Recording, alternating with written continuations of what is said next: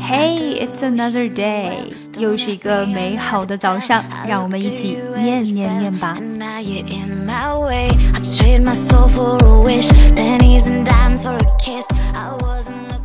Would it be okay if I took some of your time? Would it be okay if I wrote you a rhyme?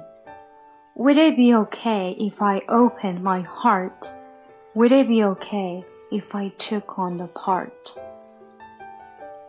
那这首诗呢，是一首有关于 asking permission to love you 的 poem，也就是说是求爱诗。那如果今天呢，你是想要跟你追求了很久的女孩子来求爱的话呢，你就可以跟她读这首诗啦。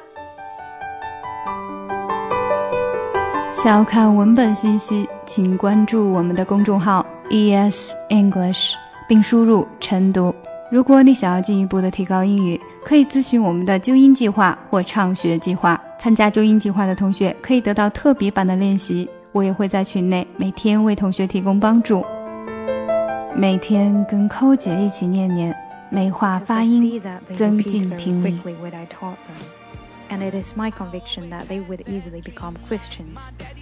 where they seem not to have an effect.